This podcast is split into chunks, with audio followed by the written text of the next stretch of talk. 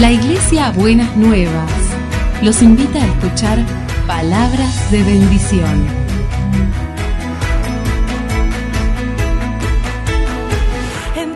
Si desean asistir a nuestras reuniones, los esperamos en Avenida de Lepiane 3925, esquina Subiría, Bajo Flores, Ciudad de Buenos Aires.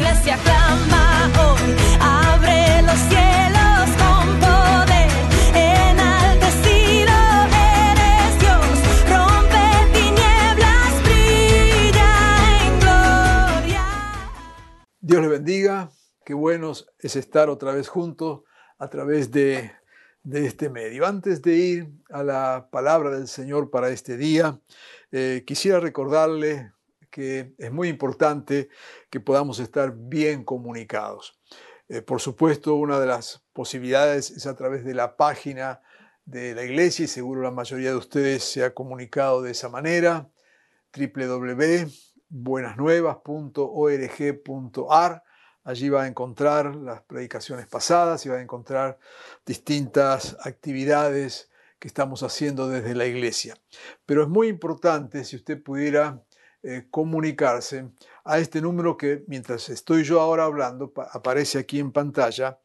Es una manera de llegar a usted con todas las noticias permanentemente actualizadas para que esté verdaderamente eh, comunicado. Hay cosas que durante la semana estamos haciendo, queremos informarle, queremos decirle, y este sería el mecanismo. Es un número de WhatsApp, pero le aclaro una cosa, no es un grupo de WhatsApp, usted no va a estar participando en un grupo, no va a recibir este, mensajes permanentes ni cosas por el estilo. Es un número de contacto que nosotros usamos solamente para enviarle los anuncios o mensajes muy concretos, muy directos, que de ninguna manera le van a, a molestar en su teléfono, sino estar al día. Así que le pedimos que tome nota de este número que está apareciendo aquí.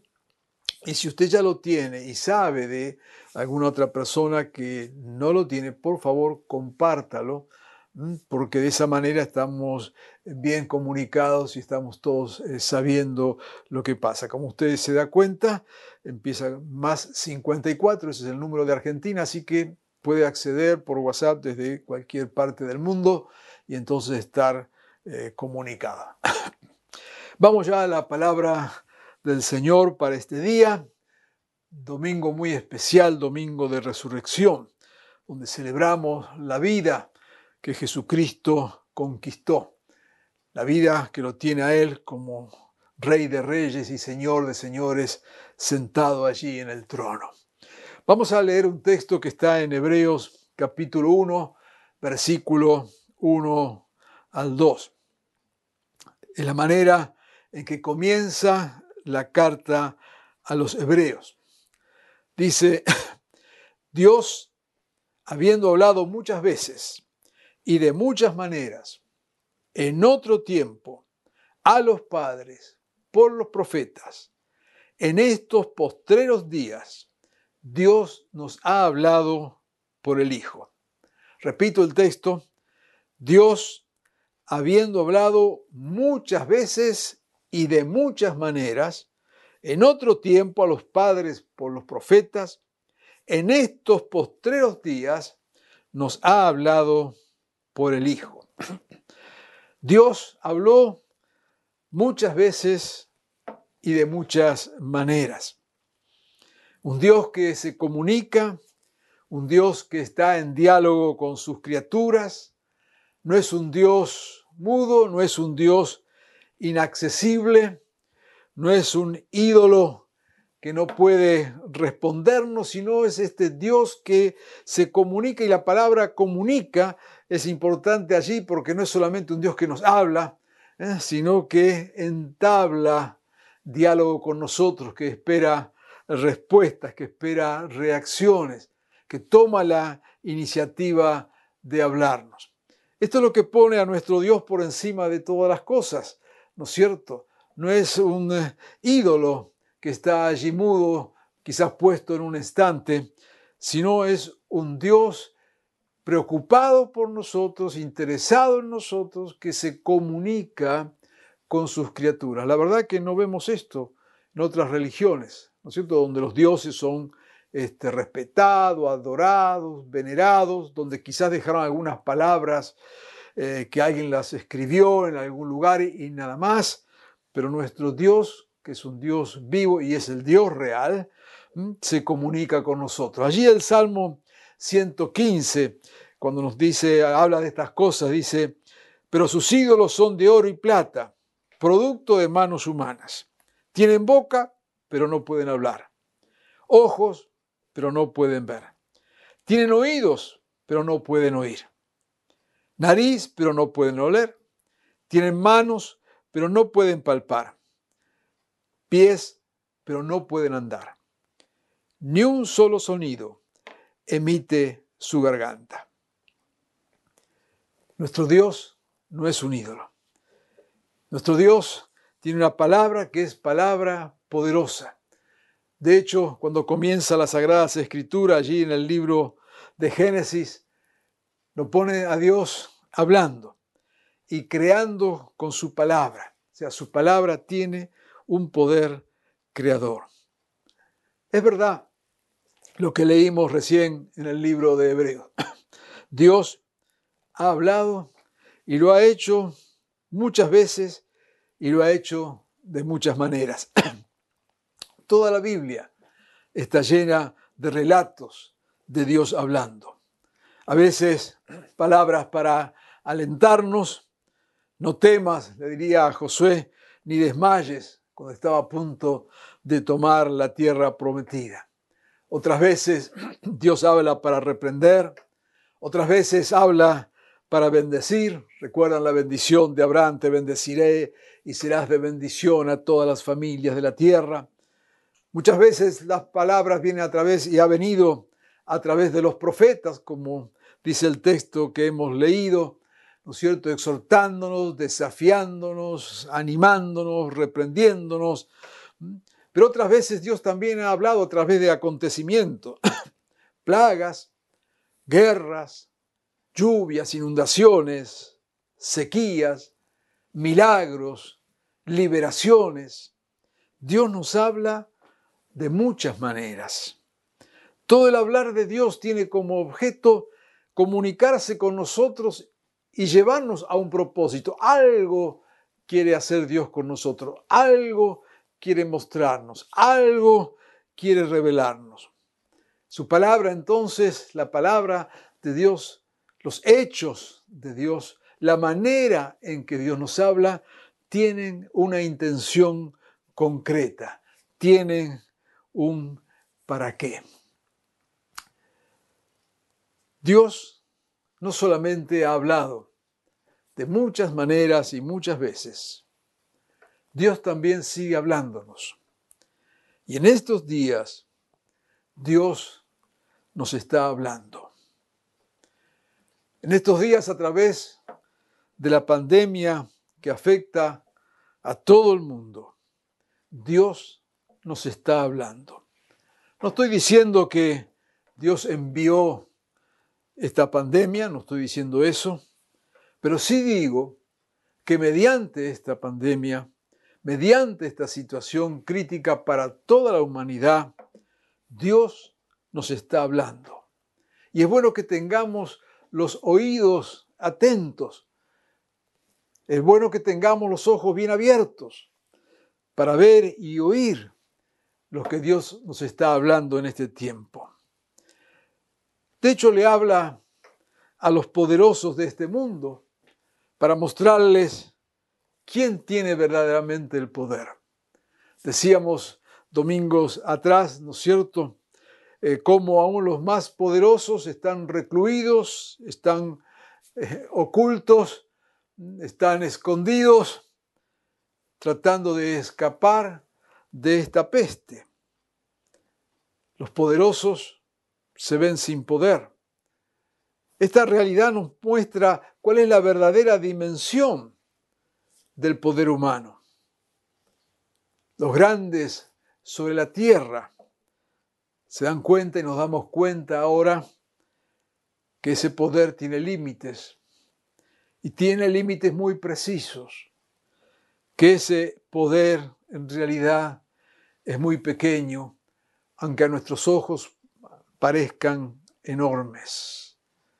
Si algo nos está hablando Dios y está hablando al mundo en este tiempo, es la relatividad, la pequeñez de nuestro poder. Y sin embargo, ¿cuántas personas mueren en guerras, en luchas, en hambrunas, en disputas de poder? Y cuando podemos, ponemos ese poder en la balanza, nos damos cuenta que es absolutamente nada. Que para las cosas verdaderamente importantes, ese poder no sirve, no tiene ninguna fuerza. Dios está hablándonos y le está hablando a esta sociedad individualista, esta sociedad contemporánea que ha enfatizado y enfatiza nuestro individuo, lo que somos, sin tomar en cuenta el resto. Lo importante soy yo, lo importante es que a mí me vaya bien, lo importante es lo que yo digo y pienso, como que fuéramos seres que vivimos eh, solos en el universo. Si hay algo que nos muestra esta situación, es que esto no es verdad, que no estamos solos, que no somos seres solitarios, que estamos en comunidad, que vivimos en comunidad, nos guste o no, lo asumamos o no, lo aceptemos o no. Y hoy esta enfermedad nos muestra esta otra verdad. Viene a hacernos reflexionar sobre esta manera tan individualista de vivir. Dios sigue hablando y le habla a la sociedad y nos habla a todos, especialmente a aquellos que hacen planes alejados de Dios. ¿Cuántas veces, aún siendo creyentes, aún confiando en el Señor, no lo tomamos en cuenta en nuestros planes? Programamos la vida, programamos nuestro descanso, nuestro trabajo, eh, hacemos todo lo posible y no está mal, ¿no es cierto?, para tener todo bien planificado. Pero mira, hay una cosa que esto nos habla en este día. Todo lo que hagamos alejado de Dios, cualquier plan que tengamos donde a Dios no lo hayamos metido, es algo sobre lo cual no podemos tener ningún control. Dice allí en Santiago, capítulo 4, versículo 13 al 16. Presten atención ustedes que dicen, hoy o mañana iremos a tal o cual ciudad. Y nos quedaremos un año haremos negocio allí, ganaremos dinero. ¿Cómo saben que será de su vida el día de mañana? La vida de ustedes es como la neblina del amanecer. Aparece un rato y luego se esfuma. Lo que deberían decir es, si el Señor quiere, viviremos y haremos esto o aquello. ¿Cuánta verdad tiene este texto. Sin embargo, nosotros nos acostumbramos a, vivir, a vivir como que esto no, no existe. Si hay algo que Dios nos está hablando en estos días, es la veracidad de esta palabra. Será si Dios quiere. Aún nuestros mejores planes, hechos de la mejor manera y con la mejor intención, serán si Dios quiere. Dios está hablando y habla a quienes piensan que pueden manejar el futuro. Esta, esta pandemia nos ha puesto en nuestra verdadera dimensión. Escuchamos en estos días muchas veces decir una gran verdad. El mundo va a ser distinto después de esto. Esta situación nos afecta de tal manera que nos lleva a repensarnos. Esta situación lo que hace es poner a Dios en su lugar. Él es el que manda, Él es el que decide. En sus manos están los tiempos, en sus manos están nuestras vidas. Nosotros somos pequeños delante de ese Dios, no tenemos poder, no tenemos posibilidades más que las limitadas posibilidades humanas. Dios nos está hablando. Dios nos está mostrando nuestra fragilidad, nuestra pequeñez. El mundo ha sido sacudido. Dios está hablando. Todo ha quedado sujeto bajo las posibilidades que da esta enfermedad, si se pueden hacer las cosas, no se pueden hacer, cuándo se levantarán las cuarentenas. En fin, podríamos seguir extensamente, pero esto atañe a todos, creyentes, no creyentes, ateos, agnósticos, por igual llegamos a este punto de ver lo que en verdad somos, de ver lo grande que es nuestro Dios. Nos está hablando a las familias, que justamente impregnadas de este pensamiento de individualismo, hemos construido familias que lo que son personas que viven debajo de un mismo techo y comen y duermen allí. Ahora estamos encerrados.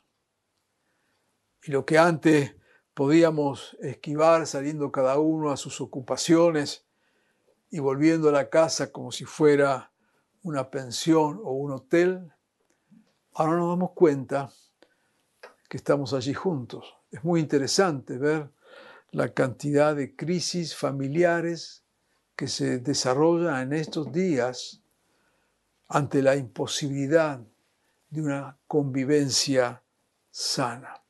Claro, mientras pensábamos que cada uno hacía su vida y nos juntábamos allí a las noches en algún momento o algunas horas o un fin de semana y creíamos que eso era familia, ahora nos damos cuenta que no.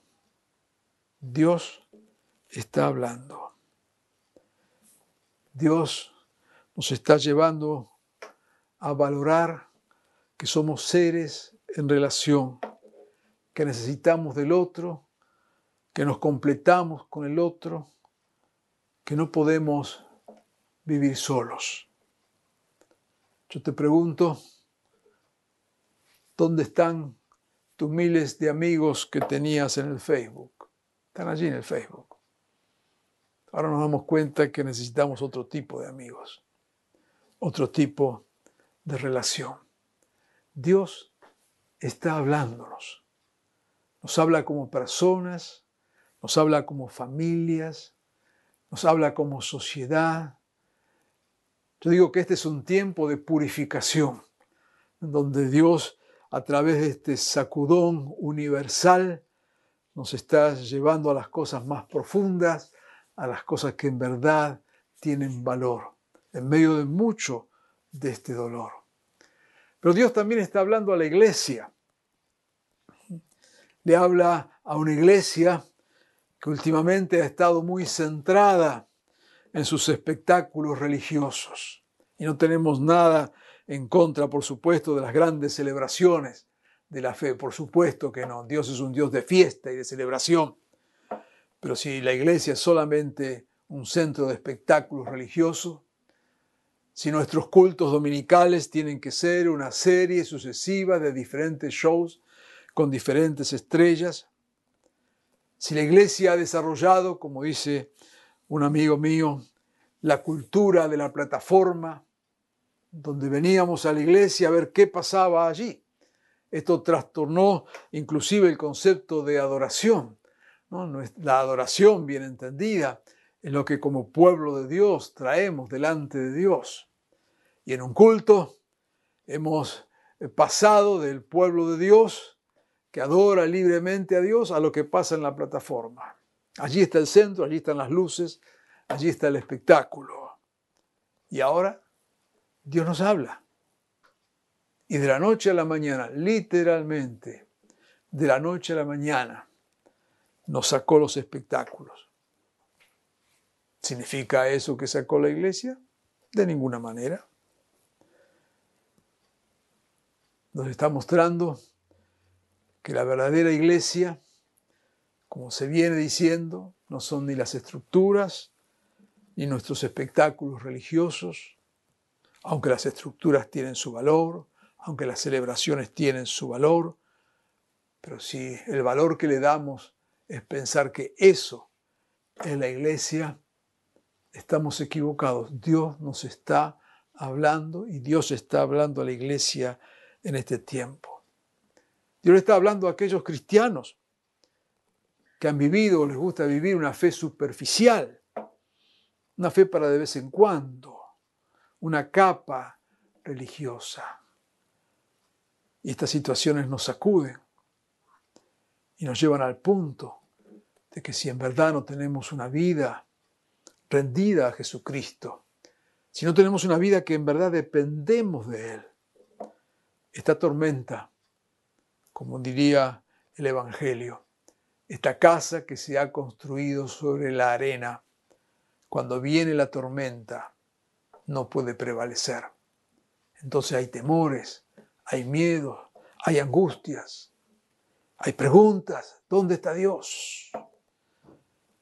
Una fe que no ha echado raíces.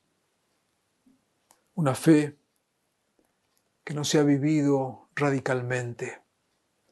Dios está hablando a la iglesia y qué bien que lo esté haciendo. Nos está llevando a la sencillez del Evangelio. Nos está llevando a lo más simple, pero a la vez a lo más verdadero del Evangelio. Nos está mostrando que todo eso, o mucho de lo que hemos construido, es simplemente una construcción humana, es parte de la escenografía, es parte de un relato religioso, pero que no tiene que ver con una fe genuina. Pero es justamente en estos momentos eh, trágicos, en estos momentos de, de pandemia, donde nos lleva al punto de valorizar lo que verdaderamente tiene valor. Mi pregunta es, ¿cómo estás viviendo la fe? ¿Cómo estás viviendo estos días? Quiera Dios que te esté hablando, quiera Dios que me hable, que abramos nuestros ojos y oídos y entendamos, comprendamos, estemos abiertos a lo que Dios quiera decirnos. Dios ha venido con gracia y misericordia, porque cuando Él nos habla es que quiere que seamos mejores. Cuando Él nos habla, quiere que en verdad nos vayamos convirtiendo. ¿eh? La, la conversión no es de un día, todos los días nos vamos convirtiendo, todos los días vamos cambiando. Yo creo que lo que está pasando es, una, es un momento de enorme posibilidades que Dios le da al mundo, un mundo que ha vivido tan lejos de Dios. Pero a través de esto nace una posibilidad nueva de acercarnos a Dios. Lo que el Señor está haciendo ahora es darnos oportunidades. En medio de todo este dolor, queremos ver las oportunidades de parte del Señor. Así que el texto de Hebreo nos decía y nos dice que Dios ha hablado de muchas maneras en muchos tiempos. Y entendemos que Dios nos está hablando en este tiempo. Lo dice el texto también. Pero en estos tiempos, especialmente, nos ha hablado a través de Jesucristo. Jesucristo es la, la gran palabra de Dios. Ahora nos habla también por Jesucristo. Dice allí el texto de Juan 1.1. En el principio la palabra ya existía, la palabra estaba con Dios y la palabra era Dios. Y este Jesús hoy nos habla. Y nos habla en especial a través de, de, dos cosas que yo quisiera señalar y que nos lleve a la reflexión. En primer lugar, y recordando en estos días de Semana Santa, Jesús nos habla en su muerte. Nos habla en ese camino de la cruz. ¿Qué es este camino de la cruz? Es el camino de la entrega, es el camino del darse. Jesús nos habla en este camino, en esta vida de amor incondicional, sin mezquindades. Es el modelo de vida de Jesús, su ministerio de brazos abiertos. Nos habla por Jesucristo. Nos habla en el modelo de vida y ministerio de Jesús. Su vida entregada en servicio y su vida entregada de tal manera que nos da salvación, que toma nuestro lugar de pecadores, que muere por nosotros, que da su vida por nosotros y que por eso entonces todos aquellos que creemos en Él, que creemos que Él dio su vida por nosotros, obtenemos salvación. Jesús nos habla al mostrarnos que siempre estuvo del lado del necesitado. Siempre estuvo del lado del que sufría. Dice allí en Hechos capítulo 10, verso 38, están haciendo el relato, y dice, me refiero a Jesús de Nazaret, como lo ungió Dios con el Espíritu Santo y con poder, y cómo anduvo haciendo el bien y sanando a todos los que estaban oprimidos por el diablo, porque Dios estaba con él. Este es el modelo de vida. Jesús nos habla en él, mostrándonos un camino a seguir, mostrándonos un modelo para vivir. La cruz marca su estilo de vida, no el éxito. Vivimos corriendo detrás de éxitos humanos. Aprendamos a correr como Jesús corrió. Aprendamos a vivir en ese camino de entrega solidaria por el otro, de vivir el Evangelio. No es meramente recordar una serie de textos bíblicos, es tener una vida transformada, una vida de entrega, una vida consagrada, que no es más que abrir nuestro corazón al Señor, ser instrumentos de su gracia, ser instrumentos de su bendición. Saber que el Rey de Reyes y el Señor de Señores entró en aquella ciudad al final de sus días montado en un burro y no en un caballo blanco. Este es el desafío de vida para vivir la fe hoy, que no es la vida, no es la fe que se vive desde el poder, sino desde el servicio. ¿Cuánto tenemos que arrepentirnos frente a esto? al ver estos modelos de Jesús. A veces usamos la fe, y hablo especialmente de los líderes, para escalar, para obtener cuotas de poder. ¿Cuánto se manipula en nombre de la fe? Simplemente para cosechar poder. Jesús está hablándonos. Dice, en estos postreros días nos habló Jesús. La cruz nos invita a seguirle, pero de una manera muy especial. En este tiempo, Jesús nos está hablando. En este tiempo Jesús nos está mostrando, nos está desafiando a ser el Dios que vino a entender, a comprender, el Dios que vino a salvarnos, que vino a buscar al, al perdido esta es la agenda del Señor. Buscar al perdido, buscar al necesitado, renunciar a nuestro sentido de superioridad religiosa. No somos superiores a nadie. Somos todos pecadores. Es cierto, perdonados por la gracia del Señor. Pero también es cierto en nuestras propias debilidades esto es lo que nos muestra el camino de la cruz. Esto es lo que nos desafía en este tiempo. Ser iglesia es ser un pueblo que camina en servicio, que no anda buscando a quien acusar y a quien señalar, sino a quien llevarle la gracia, el perdón, la reconciliación, el amor del Señor.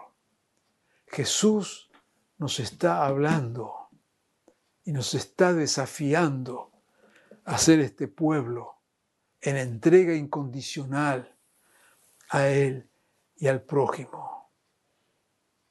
Quizás alguien de los que está escuchando o viendo esta palabra en este momento necesita que le digamos, Jesús te ama tal cual eres. No quiere decir que Jesús esté aprobando lo que haces o lo que hago, pero su amor nos da oportunidades y su amor te da oportunidades. Él murió en la cruz, dio su vida para que tengamos vida. Dio su vida para que vos y yo podamos tener vida verdadera. Jesús está hablando. En estos tiempos nos habla. Nos quiere sacudir de nuestras seguridades y llevarnos al trono de su gracia y de su misericordia. Vivir una fe sencilla, una fe de entrega, una fe consagrada. Cuando vemos a este Jesús, lo vemos militar en una militancia contra toda religiosidad. Si hay algo que tiene el mundo hoy también, el mundo religioso en especial, es haber construido toda una religiosidad debajo de la cual vamos encontrando nuestros lugares. Jesús sistemáticamente vino en contra de toda religiosidad, de todo aquello que fuera una apariencia, de todo aquello que quisiera disfrazar la fe, de todo aquello que quisiera ocultar nuestras verdaderas intenciones y ponerlas bajo un manto de fe. Jesús nos muestra que su fe, o que la fe en Él es algo sencillo, es algo simple, tiene que ser algo veraz y transparente. Creo que es tiempo también de revisar nuestras maneras de relacionarnos con el Señor y hacerlo de una manera simple, directa, tomándonos de su mano y dependiendo exclusivamente de su gracia. Dios habló de muchas maneras y en este tiempo nos está hablando a través de Jesús. Nos habla a través de su muerte, del camino de la cruz. El que quiera seguir, venir en pos de mí, decía Jesús, tome su cruz. Asuma un estilo de vida y de creer. Sígame. Pero también en estos tiempos, y en especial en este día, queremos recordar que Jesús nos ha hablado por su muerte, por su cruz, pero también por su resurrección. Y aquí entonces que viene, digamos, la otra cara de esa moneda de la cruz, de eso que se entrega, entrega que va hasta la muerte. Pero viene entonces luego la resurrección, el triunfo de la vida. En la cruz parecía que la muerte iba a triunfar. No sé si recuerda Mateo 27, versículo 45 en adelante, dice, desde el mediodía y hasta la media tarde, toda la tierra quedó en oscuridad. Como a las tres de la tarde, Jesús gritó con fuerza, Elí, Elí, lama sabactani, que significa, Dios mío, ¿por qué me has desamparado? Jesús volvió a gritar con fuerza y entregó su espíritu.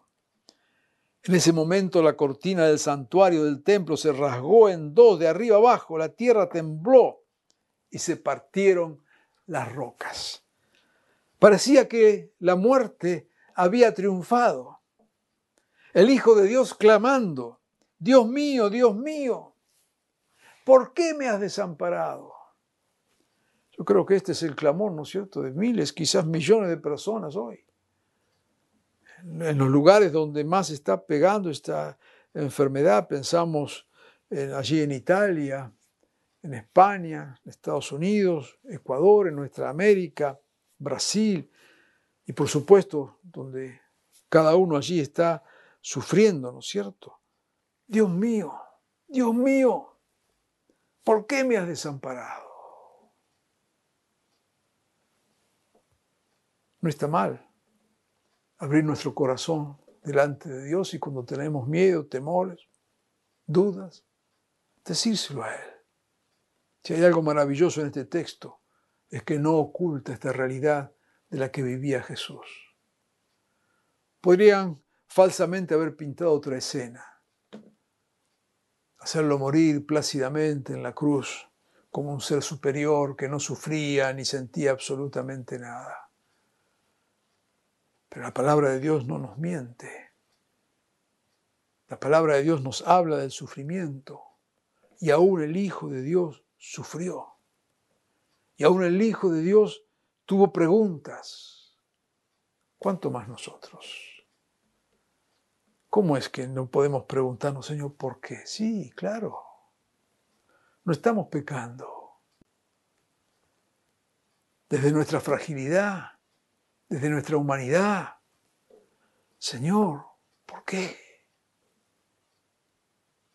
Muchas veces no tenemos respuestas. Sí sabemos que Él sigue estando en el trono. Sí sabemos. Y ahí viene el mensaje de la resurrección. Sí sabemos que eso no será el final. Si Jesús volvió a gritar con fuerza hasta que murió, una manera de decirlo, entregó su espíritu. Y fíjese, parece que la muerte ha ganado. El Hijo de Dios entregó su espíritu. En el santuario, la cortina del templo se rasgó. La tierra tembló y las rocas se partieron. Si ese hubiera sido el punto final, si ese hubiera sido la conclusión de la vida de Jesús, qué terrible hubiera sido. Pero frente a este escenario de muerte, de desamparo, de desolación, de dolor, donde la tierra misma tiembla, se levanta luego la resurrección. La resurrección nos muestra que siempre al final del camino está la vida. La resurrección nos trae a la memoria la verdad de que la muerte no va a triunfar de que podrá afectarnos, de que podrá hacernos sentir el dolor. Pero la resurrección nos muestra que Jesús ha resucitado, que sabemos que Él vive, que Él está con nosotros, que la muerte no le pudo contener. La resurrección es el triunfo de la vida. Y allí donde hay muerte, allí está la resurrección la muerte nunca es el punto final. Esta pandemia no será el punto final. Triunfará la vida. Dios está con nosotros. Él nos acompañará, como dice el Salmo 23, a atravesar estos valles de sombra de muerte. Pero está con nosotros y llegaremos a gozar de la vida que nos trae la resurrección de Jesús. ¿Recuerdan allí en el libro de Mateo, el Evangelio, capítulo 28, versículo 20, el último texto del Evangelio de Mateo? Jesús ya ha resucitado. Y viene y dice, les aseguro que estaré con ustedes siempre hasta el fin del mundo. Dios no nos garantiza una vida sin problemas. Dios no nos garantiza una vida sin obstáculos o sin adversidad, pero sí nos garantiza que por encima de todo, su victoria será real. Por eso es que celebramos la resurrección.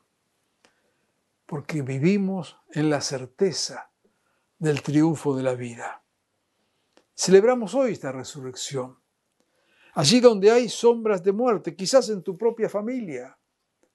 Estás viviendo, ¿no es cierto?, en esta crisis ya no solo por enfermedad, sino como decíamos, aún crisis familiares, que en estos encierros se profundizan.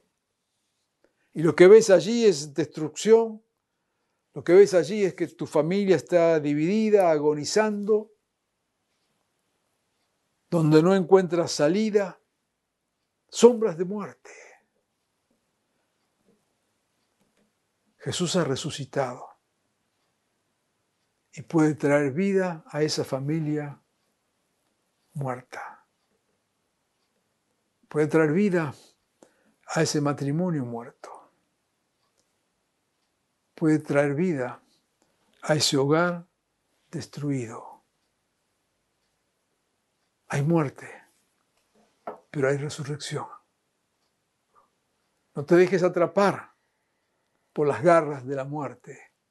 Proclama la victoria de Jesucristo en tu hogar y en tu familia. Él vive y está con nosotros y está con vos allí donde vos estás. Quizás allí, en tu área laboral, en tu trabajo,